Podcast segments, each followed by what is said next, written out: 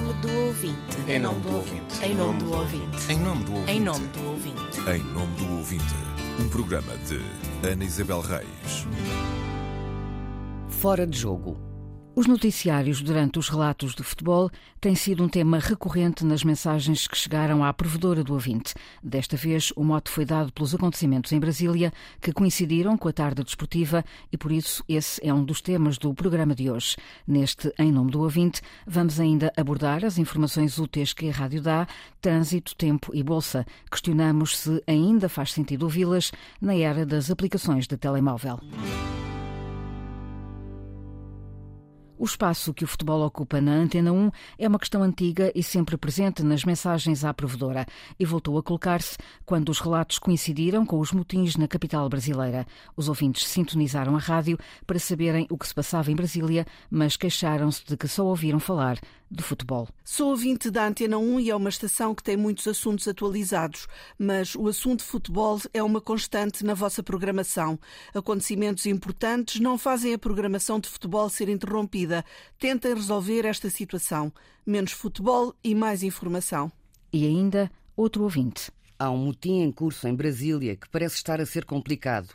O futebol sobrepõe-se a tudo na Antena 1. Só futebol, sem sequer darem noticiário sobre o tema é ultrajante. Mas houve uma síntese noticiosa no intervalo dos jogos, sem hora certa, como sempre acontece nas transmissões desportivas.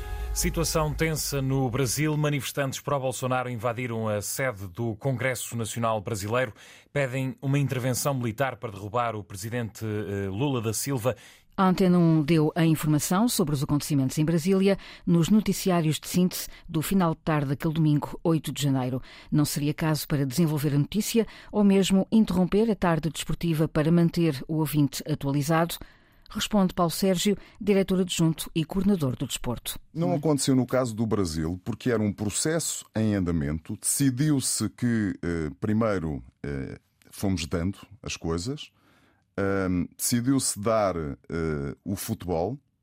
Não foi só uma opção editorial da Antena 1, foi uma opção editorial de todas as rádios que estavam a transmitir futebol, porque eu estava, de facto, a monitorizar isso. E a partir do momento em que uh, o futebol terminou, os noticiários, que eram para ter sete minutos, passaram a ter meia hora.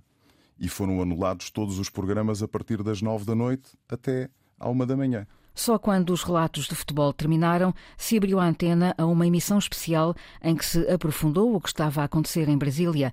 A opção é explicada pelo diretor de programas da Antena 1, Nuno Galpim.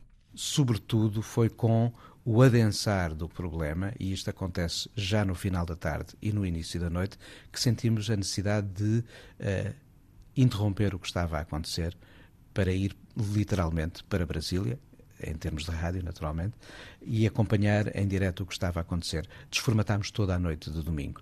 Ao princípio da tarde, ou seja, com as três horas de diferença horária entre o que acontece em Brasília e o que acontece em Portugal continental, o que estava a acontecer para já era uma presença de manifestantes na, na esplanada dos ministérios, eventualmente depois, a dada altura, o irromper de alguns pelo espaço do Congresso, e só depois, mais tarde, a invasão dos outros palácios na Praça dos Três Poderes. Por essa altura, nós já estamos a acompanhar a par em passo em direto tudo o que está a acontecer.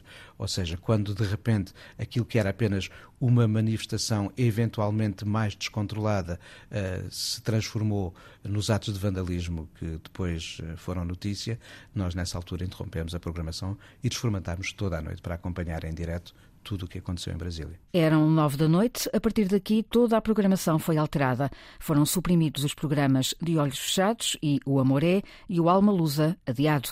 A programação voltou ao normal depois do noticiário da uma da manhã, quando a situação em Brasília foi dada como controlada. Neste momento, a ordem está então reposta em Brasília. O controlo foi retomado nos edifícios do Congresso, do Palácio do Planalto e do Supremo Tribunal de Justiça. Pelo menos 200 pessoas foram detidas. Não são por isso exatas as queixas de que não houve informação. No entanto, não deixa de ser pertinente uma questão levantada pelos ouvintes: quando é que a atualidade se sobrepõe ao futebol ou à tarde desportiva? Paulo Sérgio, diretor adjunto e coordenador do desporto, dá exemplos. Morte da Rainha Isabel II. Tínhamos no ar um jogo que era o Malmo Sporting Braga da Liga Europa. O jogo parou à meia hora. A partir dali entrou um especial informação relacionado com a morte da Rainha Isabel II. Presidente, ex-presidente Soares morre num sábado à tarde. Estávamos para fazer uh, tarde desportiva com a transmissão do jogo Benfica, um jogo do Benfica e um jogo do Futebol Clube do Porto. Terminou. Os jogos foram anulados. apresentação das propostas de orçamento de Estado uh, já anularam várias transmissões de desporto. Portanto, sempre que se justifica, sempre que do ponto de vista informativo há uma justificação, essas, eh, o desporto cai para segundo lugar. Com o regresso da tarde esportiva, o futebol passou a ter mais tempo na programação da Antena 1? Não, não existe mais tempo. O que existe é eh, a tarde esportiva. Anteriormente tínhamos, enfim, estabelecido que para além dos relatos dos eh, três grandes, Benfica, Porto e Sporting, transmitiríamos mais um jogo extra quando não havia tarde esportiva e, portanto, era quase sempre o Sporting Clube de, de Braga.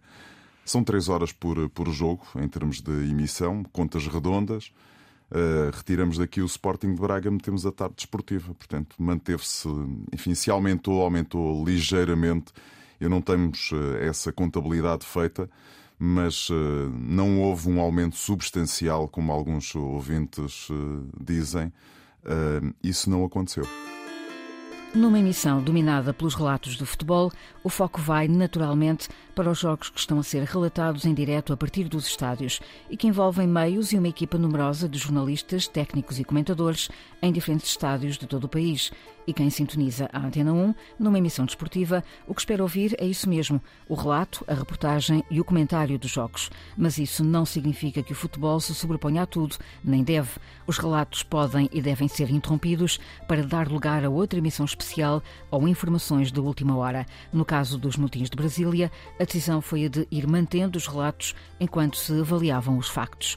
Não sou partidária dos diretos imediatos, que correm literalmente atrás dos acontecimentos e que muitas vezes acabam por não trazer mais valia informativa. Mas neste caso e noutros, fazer uma síntese por hora, no meio do futebol, e não ter qualquer atualização da informação entre as 7 e as 9 da noite é manifestamente pouco, mesmo tendo em conta que se jogavam os minutos finais seguidos das reações. Se ao manter os relatos se satisfaz a expectativa dos adeptos, que propositadamente sintonizam a Antena 1 naquele momento, também se defrauda as expectativas dos que querem acompanhar a par e passo um acontecimento extra-futebol. Mais uma vez, a solução está no equilíbrio, nem sempre fácil quando a decisão é tomada em cima da hora, mas com a qual se deve aprender para situações futuras. Em nome do ouvinte, Ana Isabel Reis. Ouvimos desde sempre que a rádio tem um papel fundamental na transmissão das informações úteis para o nosso dia a dia. E desde sempre que, quando se planeia a grelha da programação, o trânsito e o tempo têm lugar cativo. Parte-se do princípio, até aqui inquestionável, de que antes de sair à rua, o ouvinte quer saber se chove ou faz sol ou por onde pode ir para escapar a filas até ao trabalho. Bem, vamos olhar para o trânsito agora, Paulo Galvão. E vamos começar pela cidade de Lisboa, pela ponte 25 de Abril. Há previsão de trovoada para Luanda, máximas esperada de 24 graus para a cidade da Praia, com sol e também trovoada na previsão. O batuque está anunciado vindo dos céus. Na era de todas as aplicações, em que se pode consultar em tempo real todo o tipo de informações úteis, ainda faz sentido dar o trânsito, o tempo e até a bolsa na rádio? Vem este a propósito da mensagem de dois ouvintes com motivações diferentes. Neste momento, a Antena 1 tem uma rubrica com a informação de fecho da Bolsa a meio da tarde. Está na hora do índice Antena 1 Negócios. Esta é a informação dos mercados financeiros. Não há boas notícias? A Bolsa, na manhã, na abertura dos mercados, desapareceu. São informações que considerava úteis, escreve um ouvinte, que pergunta se não seria possível o retorno desse espaço pediam um esclarecimento à Direção de Informação sobre os motivos que levaram ao fim da informação bolsista da manhã. João Paulo Baltazar respondeu que a manutenção do boletim matinal não se justificava com o argumento de que se trata de uma informação especializada e por haver múltiplos canais de acesso a este tipo de dados, sobretudo na vertente digital. O diretor de programas da Antena 1, Nuno Galopim, partilha desta visão. Creio que hoje em dia é um papel mais importante para a rádio o de, ao fim de cada sessão, não só dar conta do, de como correu a sessão, mas interpretar, explicar um pouco, mastigar a informação, do que apenas lançar índices e tendências quando a sessão está a abrir de manhã.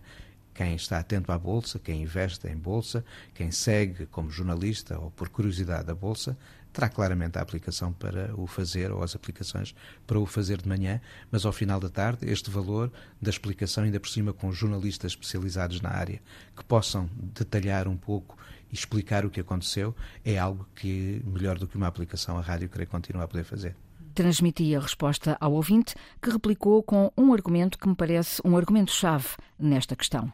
A digitalização da informação ainda não está ao alcance de toda a camada mais amadurecida, que é aquela que mais acompanha e investe no mercado. Digo por experiência própria e também pela recolha de opiniões de muitos outros utilizadores destes mercados. A manterem a vossa decisão, lamento que a Antena 1 venha a perder alguma audiência de muitos e muitos anos. A observação é pertinente. A rádio não pode deixar para trás nenhum dos seus ouvintes.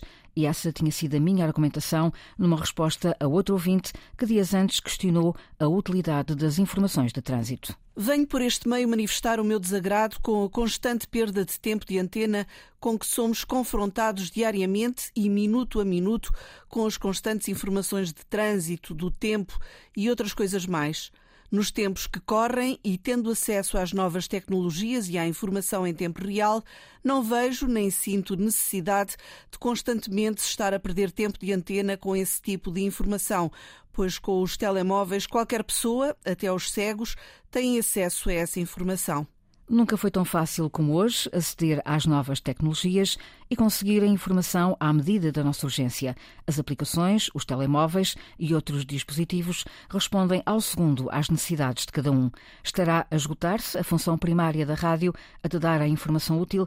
O diretor de programas da Antena 1, Nuno Galpim, acredita que não. Mantém-se muito a função útil da rádio, sobretudo para a forma como rapidamente se dá um retrato do que está a acontecer, sobretudo nas zonas mais congestionadas, ou de acidentes ou de problemas pontuais que aconteçam no outro momento, naqueles períodos do dia em que o trânsito é mais intenso, o drive time da manhã e o, e o da tarde. E daí também a razão pela qual há mais intervenções e mais alargadas do trânsito, tanto durante a manhã como ao fim do dia.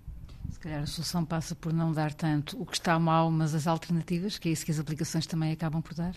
Sem dúvida nenhuma. E uh, dar alternativas e, uh, se calhar, não uh, focar apenas o que são os chamados recorrentes problemas porque todos os dias já sabemos que aquela hora, esta estrada, aquela rua uh, está congestionada desta ou daquela maneira, e daí a informação da rádio chamará a atenção para o que de diferente pode estar a acontecer, mas sem dúvida que sugerir alternativas pode ser um caminho. Já que falamos de trânsito, pode ser um caminho. Adaptar-se, mudar, perseguir as novas necessidades, tirar partido das tecnologias, desafios não para o futuro da rádio, mas para o tempo presente. A rádio, de todos os meios, é o mais acessível de todos. A rádio pública tem aqui responsabilidades acrescidas, a de falar para todo o género de pessoas e por elas ser compreendida. Falar para todos significa falar para os que não têm ou não usam as novas tecnologias e para os que não sabem usá-las ou não podem. Para muitos, a rádio é a maior fonte de informação, se não mesmo a única. A rádio e a Antena 1 não é apenas escutada por quem tem e sabe usar dispositivos a que acede facilmente e em tempo real às informações de trânsito, previsões meteorológicas ou outras. Essas continuam a ser, por enquanto, informações úteis que uma rádio feita para todos tem de transmitir trânsito, tempo e bolsa, a questão não é tanto se a rádio deve ter essas informações, o que podemos questionar é a forma como estão a ser dadas e como podem ser transmitidas no futuro, para que as informações úteis não se tornem inúteis. A caixa do correio da provedora está aberta aos ouvintes das rádios, web rádios e podcasts.